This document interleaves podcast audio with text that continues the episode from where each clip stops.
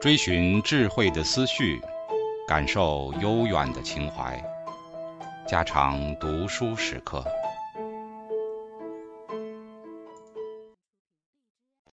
警告：慎入，非专业朗读，听后可能出现且不仅限于挺尸等严重不适，另切勿洗耳，以免污染水源。引发小猫、小狗中毒等严重生化事件。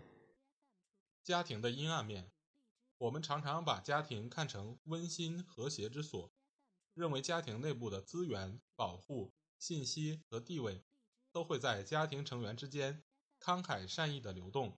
其实，甚至在进化生物学内部，对家庭的经典看法也确实是如此。家庭被看作是由相互合作的个体所组成的和谐单元。自然选择对家庭进行设计的目的，就是为了让后代的存活数量最大化。然而，过去的三十年间发展起来的进化理论，已经彻底颠覆了这种和谐的观点，揭露出家庭生活中的阴暗一面。普遍存在的资源冲突，特别是对父母资源的竞争冲突。在第七章中，我们以 Travers 的亲代冲突理论为基础，简要地考察了两种冲突来源。下面的图八点四从一种更加宽广的视角来考虑家庭内部的冲突问题。上图表明，家庭中存在三种基本的冲突来源。第一种是同胞冲突，在同一个家庭中，同胞之间为了争夺父母的资源，会相互竞争。在某些特定的鸟类中，父母返回巢穴的时候会带来食物，而同胞之间则会为了抢占最好的取食位置而推推搡搡。为了获得超出平均份额的资源，鸟儿们通常会夸张地表达自己的祈求愿望和需求程度。有时候，鸟儿甚至会向同胞狠下毒手，把同胞推出巢穴。在哺乳动物中，同胞之间。通常是指同一窝出生的幼崽的竞争，有时主要是为了抢占妈妈的奶头，获得更多的吮吸机会。上面提到的都是抢夺式的竞争。我们有理由相信，人类的家庭中也存在着相似的现象。事实上，同胞之间存在冲突的现象，在人类有记载的历史中也屡见不鲜。下面这段话是一个生动的例子。它来自于 King James 版本的圣经中的创世纪篇章。雅各最宠爱儿子约瑟，因为约瑟是他年老所得。他为约瑟做了一件彩衣，引来其他儿子的满腹嫉妒。其他的儿子看到父亲如此偏爱约瑟，他们恨透了约瑟，从来不对他好言好语。第二种冲突形式是亲子冲突。我们在第七章中。曾经谈论过这个问题。从父母亲的角度来看，对资源的最佳分配方案应该是平均的分给每一个孩子。尽管每个孩子在对资源的需求上和运用能力上会有所差别，然而从孩子的角度来讲，每个人肯定都希望自己能够获得更多的资源。有一个老掉牙的笑话，就是关于这种亲子冲突的。儿子去上大学，三个月之后写了一封信回家要钱。亲爱的爸爸，无钱无趣。儿子，而父亲在回信中这样说道：“亲爱的儿子，太差，失望。”父亲可以想象，自然选择应该在孩子身上塑造了特定的适应器，让他们想方设法的从父母那里得到更多的资源，同时。自然选择也应该在父母身上塑造了相对应的适应器，让他们不会屈服于某一个孩子霸道的愿望。图八点四中所包含的第三种家庭冲突，是指父母亲在资源分配上产生的冲突，也叫做父母冲突。父母亲之间的冲突主要集中在于每个人应该为家庭内的子女投入多少资源。对于父亲或母亲而言，他们可以将资源保留下来，用于实现其他的繁殖途径，这对他们自己来说是非常有利的。比如说，如果父亲或母亲将大部分的资源都奉献给了子女，那么母亲或父亲就可以把他的资源转而投资在其他亲属身上，从而获得内涵适应性的收益。另外，父亲或母亲可能会将资源用于获得其他的择偶机会，并在家庭之外产下私生子，但是这个私生子和母亲或父亲没有任何的遗传关系。它必然会导致父母亲之间的冲突，所以如果说人类还没有进化出用于处理这些冲突的心理适应器的话，那将是一件非常令人惊讶的事情。这样的心理适应器可能表现为对配偶的资源流动状况非常敏感，或者通过心理操纵，比如诱发罪过感来获取配偶的额外资源。从小到大，我们一直相信。家庭是和谐而温馨的港湾，家庭中的互相帮助，让每个人都能获得最大的收益。结果，当我们和父母、同胞或子女之间发生争吵和矛盾冲突的时候，我们总会觉得自己出现了严重问题。现在甚至有专门的职业，比如某些特别的心理辅导，来解决我们因家庭冲突而产生的心理困扰。但是，进化心理学家的观点告诉我们，同胞冲突、亲子冲突和父母冲突是家庭生活中的三种基本冲突形式。这三种冲突是非常普遍的。当然，如果一个女儿正和她的母亲处于对峙阶段，一对父母在资源分配上无法达成一致，或者兄弟姐妹之间无法和睦相处，那么上述观点。对于解决这些实际问题，可能没有太大的帮助，但是在理解了家庭冲突的进化逻辑之后，人们至少能够明白这样一点：他们的困扰并不是独一无二的。在未来的十年当中，我们希望能够涌现出一些实证研究，来检验这些从各种家庭冲突模式中得出的具体预测。小结。在这一章的开头，我们深入探讨了汉密尔顿的内涵适应性理论以及汉密尔顿公式。比如，利他行为的进化条件是利他者所付出的代价必须小于受惠者所获得的收益与两人之间的遗传相关度的乘积。简而言之，内涵适应性理论为这个问题——利他行为如何得以进化——提供了答案。同时，他将达尔文的经典适应性个体的繁殖成功率的定义扩展为内涵适应性个体的繁殖成功率加上他的行为对遗传亲属的影响，并乘上他和亲属之间的遗传相关度。接下来，我们提出了内涵适应性理论在人类身上的理论应用。这些应用包括一。应该存在一组特定的涉及亲属关系的进化心理机制，这些机制能用于解决同胞、半同胞、祖父母、祖孙和姑姨、叔舅等亲属所带来的不同适应性问题。二、性别和世代是区分亲属的主要类别，因为这两个维度限定了一个人的适应性载体的重要特征。比如，男性亲属的繁殖数量的上限要高于女性亲属；年轻亲属的繁殖价值要高于年老亲属。三、亲属之间的亲近感是有大小之分的，而遗传相关度则是这种亲近感的主要预测指标。四、合作行为和亲属关系的稳定性是遗传相关度的函数。五、年老的亲属会鼓励年轻成员。向遗传亲属，比如年老亲属的同胞，表现出更多的利他行为，而这超出了年轻成员本来的利他意愿。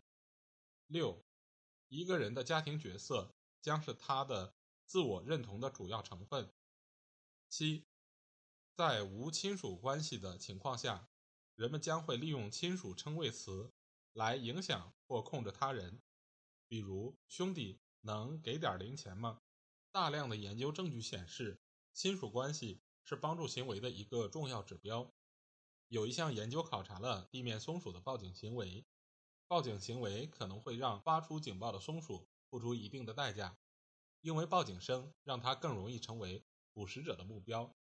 但是，当有近亲在附近的时候，报警行为还是会频繁发生。在一项对三百名洛杉矶女性的调查中，研究者发现，帮助行为是帮助者和受惠者之间的遗传相关度的函数。而在另一项研究中，实验者要求参与者在一个假想的生死攸关的场景中，比如冲进一座着火的房子去挽救一个人的生命，做出决策。结果表明，帮助者和被挽救者之间的遗传相关度可以很好的预测被试的帮助行为。对遗产的研究显示，人们更倾向于把遗产留给遗传亲属以及配偶。因为死者相信配偶会将资源留给他们共同的遗传亲属，而不是无亲属关系的人。还有研究表明，人们体验到悲痛程度和遗传相关度直接相关。所有的这些实证研究都告诉我们，亲属关系是帮助行为的一个重要预测指标。祖父母的投资行为为我们检验内涵适应性理论的具体预测。提供了一个特殊的舞台。这时，父亲身份的不确定性开始在这个舞台中扮演他的角色。祖父和孙子的遗传关系有着双重疑问：首先，他不一定是他儿子的亲生父亲；其次，他的儿子不一定是他孙子的亲生父亲。相反，外婆和他女儿的孩子之间的遗传关系却具有百分之百的确定性。正是在这个逻辑的基础上。我们可以做出这样的预测：在所有的祖父母投资中，外婆的投资一般是最多的，而爷爷的投资则最少。对于剩下的两种祖父母身份，奶奶和外公而言，他们的投资总量应该位于外婆和爷爷之间，因为他们和孙子的遗传关系有一层是值得疑虑的。来自德国、美国、希腊和法国的研究证据。都支持了上述的预测。不同的研究者的独立研究取得了相似的研究结果。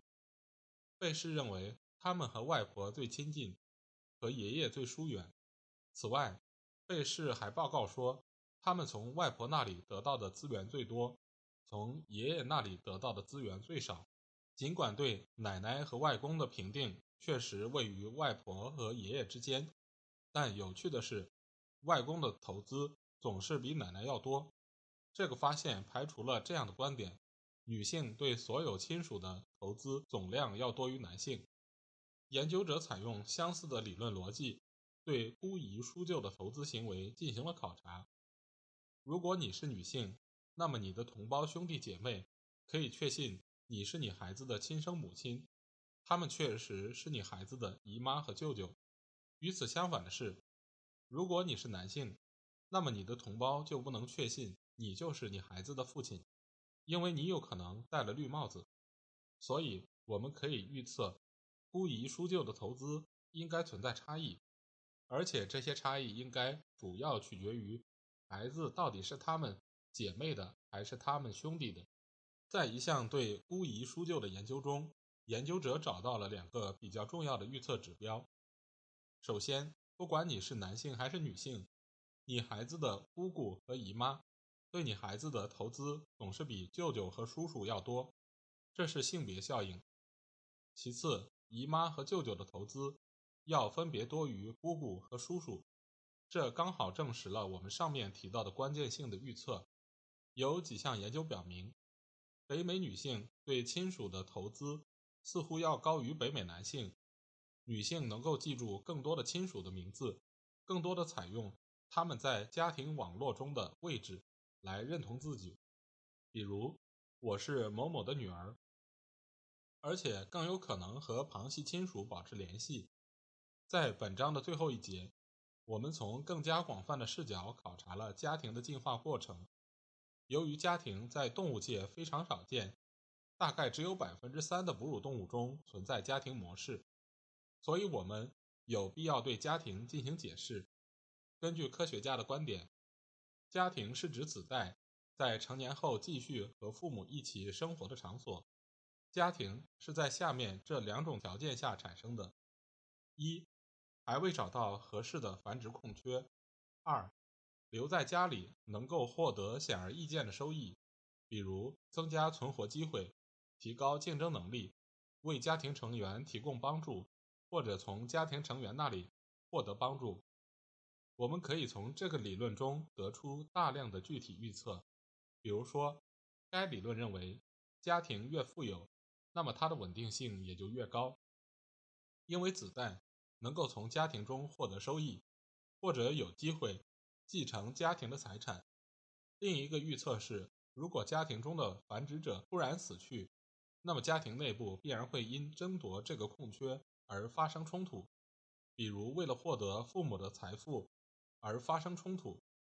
这个理论还预测，与原生家庭相比，继父母对子女的投资应该更少，家庭的稳定性更差，而且家庭内部的冲突应该更多。很多预测已经在动物身上得到了证实，但是它们能否被运用在人类身上，仍然有待检验。不过，该理论也受到了下面几点批评：一。他未能考虑到这样的事实：更年期后的妇女继续为家庭发挥余热，而很少去寻找其他的繁殖空缺。二，人们在无亲属关系的人群中广泛的参与互惠式交换活动，而这些因素让该理论变得更加完善，因为他们考虑到了人类家庭中许多独一无二的现象。尽管早期的进化模型总是强调家庭成员之间。和谐的合作关系，但是最近的进化模型指出了家庭中存在的三种冲突形式：同胞冲突、亲子冲突和父母冲突。虽然内涵适应性理论认为遗传相关度是利他行为的重要预测指标，但是家庭成员一般很难在遗传利益上达成共识，所以家庭内部的冲突是非常普遍的。在未来的十年当中。进化心理学将会揭示出人类进化形成的专门用于解决上述每一种家庭冲突的适应器。总之，遗传相关度是亲属之间的投资行为的关键预测指标。亲属关系越近，投资也会越多。当其他条件相同时，如果遗传关系确定无疑，那么投资将会是最高的。不过，当遗传关系受到父亲身份不确定性的影响时，投资将会降低。继父母对继子女的投资也要少于亲生父母。虽然我们对涉及亲属和家庭的心理现象的探索才刚刚起步，但是内涵适应性理论对我们理解这些现象已经产生了非常深远的影响。